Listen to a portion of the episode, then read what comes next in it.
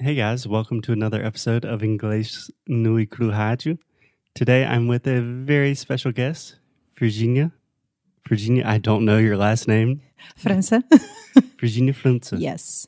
I have a weird name. Yeah. So Virginia like the state from the US and França like the country, the European country. But it's a family name, so yeah, I'm basically a small tiny world. Cool. cool. Okay, so Virginia, I have been in Portugal for almost four months now. And Alexia and her dad and I, we, we kind of have this joke that you're like the most interesting person in the world. Oh my god. so you haven't met a lot of Portuguese.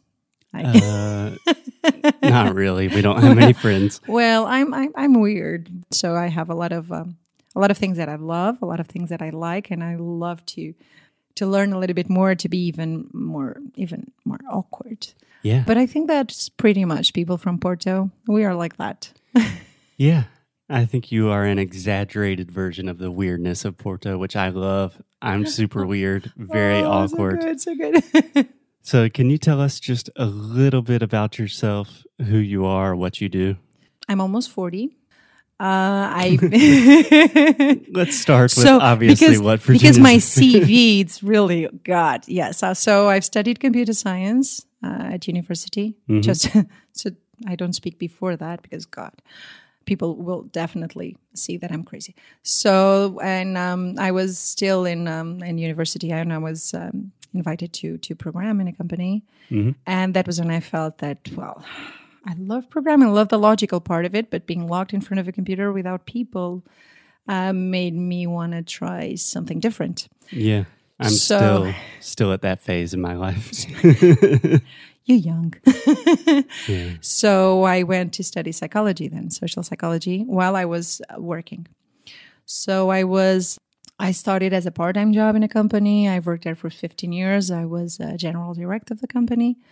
I was managing teams and um, responsible for all the management of the, of the company, for retailers in Portugal, for showing presentation, presenting uh, collections in showroom. Yeah, so yeah. I was responsible for a bunch of things, which was awesome because I learned a lot. Mhm. But well, the advantage in Portugal is that salaries are never good, and never so great. Yeah. So you're not so afraid of trying something different. And I needed something more, something of my own. yeah, yeah. So decided to um, uh, quit. 15 years later. so a job for the rest of our life as usually people wish and well i'm not like that so i wanted something i wanted a little bit more of uh, um, adventure but also working with directly with uh, with people that were trying were beginning their own businesses because that's what i do what i think that i do best it's the analysis part And I can agree that that is what you do best, I Oh, believe. Thank you, thank you. So I decided that I wanted um, a designer's uh, shop. Yeah. Thank God that I met Tanya in the time that she was closing the shop because both businesses were, were growing, and so she she had to choose one. She chose the co-working space. Okay. Can you just just take a step oh, back? Oh, yes. Who is Tanya? And so, just to Yes. explain, Alexia and I are working in a co-working space called Cru, and there is a store in the front of the co-working space, which is Virginia's, and that's more or less the scene, right? Yes. Okay. So Cru exists. It's going to be eight years in January, Yeah. and I'm here for the last four. Nice. So Can uh, I give you a quick English correction? yes, So this is really difficult for me because, No. as you can tell, Thank you, thank Virginia you. speaks excellent English. You said, I'm here for the last four years. In this case, the most natural way to say this would be, I've been here for the last four years thank you. because it's an ongoing Mm. Yes, it's thing, on- right? yeah. Cool. Makes sense. Thank Anyway. you. Thank you. You've been here for four years. yes. How's it going? Oh, great. I'm loving each minute of it. I'm loving the fact of finding new independent designers, of uh, giving them an, an opportunity to show themselves to to basically to tourisms all to tourists all around the world. Yeah. Because fortunately uh, now Porto is a touristical spot, and we have been um, well, um, a lot of uh, guides are being are, are talking about us now, which is awesome. Yeah. Uh, and a lot of um, worldwide magazines uh, like Madame Figaro from Japan, like um, The Lonely Planet, but this is one of the shops not to miss. Uh, one guide in Japan too, um, Marie Claire Ridet, The Monocle, also talked a little bit about us. So Yeah.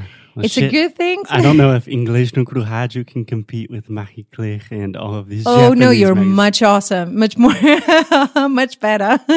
Everyone knows. because you, yes, of course. and if they don't, I'm here to tell that yes, because you work like I work directly with independent designers, and so when I present their work to people, the best part about it is that I try to give to show them the soul that the thing has, because when you go into um, into a big shop right. you don't know who who made your thing that You you, don't are know buying. who made it, where yes, it's from. yes. So the best thing, uh, what I love the most, is to tell people about the people behind it, about who did it, why did it. I work with a lot of uh, independent designers that came. Like I have a biologist that does jewelry. Fortunately, she was born in Portugal, so fortunately, she couldn't find a job as a biologist. Yeah. And I say fortunately because she really found out her talent, what she loves to do, and she's really good at it. yeah. So we have architects doing jewelry, doing lamps. Uh, we have a lot of really different people. Tons of cool clothes. Yes. Plants. So mainly, mainly sustainable and eco-friendly. So that's that's how I'm trying to go because we have to do something to save the planet, and step by step. we I hope to we can what get we can. there. It's not going well so far, Oh, God, thanks no. to several Yes. presidents that come up on the show a lot. Yeah, So- well, but you know, probably, and now I have the opportunity to say sorry because probably he was in Portugal and we play a lot with saints. So we always say that there's no such thing as global warming, it's St. Peter's fault. And probably one of those believed us. Sorry for that. It was a joke. Yeah. I've been blaming Trump this whole time, and it was St. Peter. Who knew? Go figure. so, just to make it really clear, if someone walks into your store, and I see this every day, a lot of people from all over the world walks into your store. If someone asks, "What is this place? What is this store?" How would you describe it in like a fast, Uh, good, yes. clear way? Uh, I uh, I always say that uh, this is what we're doing to fight the crisis once and for all. Uh, So this is where you can see what Portuguese independent designers are doing, uh, what they are changing in themselves to show you the best that Portugal has to offer. We've always been good in um, production. We've always worked with quality. We never had the money to buy machines, so a lot of the things are handmade still and then I present some some really key uh, projects because it shows that everything that I have is made by people, by real people. Yeah. So people that are really working their asses off. I don't know can say this. You can say ass, you can say shit, whatever you want. So they're trying they are trying to stay they're trying to change whatever they have to change to make this country a little bit better because we have a lot of advantages in portugal you can still go out at st- a street at night uh, uh, alone and you feel safe and Yeah. unfortunately you can't say that uh, of a lot of countries um, even in inside europe Yeah. so we still have good food and good wine we are producers so excellent food, cheap. excellent wine. It's cheap. It's So- much safer than Brazil. we have the sea, we have the rivers, so there's a lot of really good things that it's worth to fight for. Yeah. I So think that's amazing. Here you can find 56 Portuguese independent designers and uh, two projects of social responsibility that we felt that it made sense to support them too. So going back a little bit, so of course your podcast is so much better than Marie Claire or Madame Figaro because Thank you're, you. I didn't want you're that. interviewing real people. You're showing real projects, real people, real stuff to to to everyone, Yeah. and teaching them, which is awesome. We're trying. By the way, We're trying. so one of the things I think that you do that's so amazing is everybody. It does not matter if you are like super on the right politically, super on the left. Everybody supports local business. My dad's a local businessman. Everyone likes the idea, Yes. but it's not something that people actually put into practice that much. And you're Yes. putting your money where your mouth is. You are walking the talk, talking the walk. I don't know which one it is, but you're kicking ass. It's awesome. I think it's really cool. thank you, thank you. Now I'm getting emotional.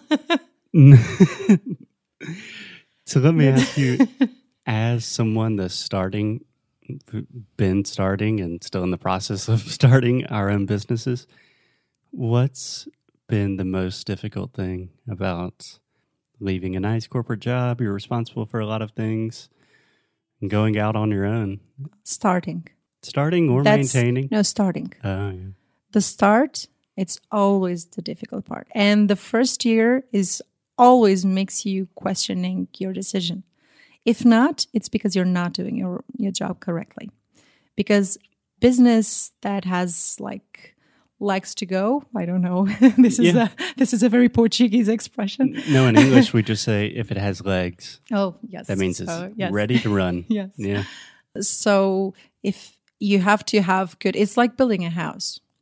You have to have a great um, Foundation. foundation to really build a big house. If not, it will fall. No matter how much you, how much effort you put into into it, you can never start a house from the ceiling. So a business to start your own business, it's hard. It's really hard. I'm not going to lie, but you also get up every day thinking that you can try a different thing. There's no bosses. Yeah. Uh, so you can try and if not well in the end and that's why i've been changing a lot my my my careers between the years along the years not between yeah. In that case, I would say along the years, or I believe in the US, we would say over the years. over the years okay thank you so um, i've been changing a lot because in the end i can look back and tell so try this didn't work try that whoa it was the best time the best years of my life because i don't want to look back and see what if it's it's this if you ask everyone that's like breathing their last minutes they always say what if that's for me that would be the hardest thing to to to take to take with me Yeah. so I want to have a lot of histories to tell to my son. I have one to tell him like, oh, so mommy, yeah, yeah, you know that that moment that mommy decided to participate in a singing contest. Is that a true story? yes. Do you want to give us a quick oh, two minute God. summary of Oh, that? Oh well, um, yeah, it was. uh, it were well. It was. It was a good experience. It Uh-huh. was. It was nice. Uh, so you have the American Idols in in uh, in America. Yes. so we had the idols. we had the idols in Portugal. So I was in the second edition. Really? What did you sing? oh, Where yeah. can we, is this on YouTube? no, thank God. That's why I talk about it now.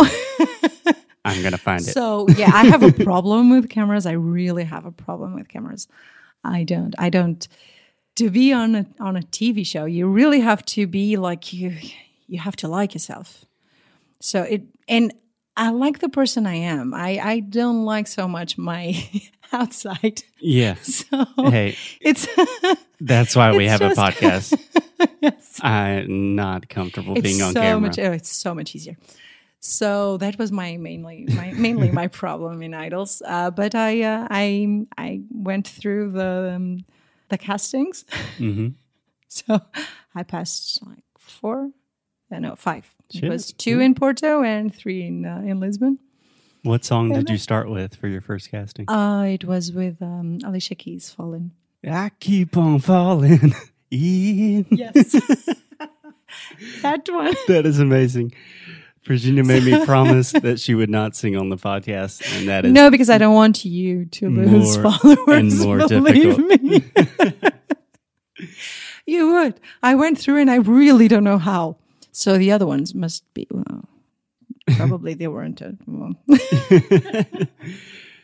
okay. That's fascinating. You have lived many, many lives in your one fascinating life.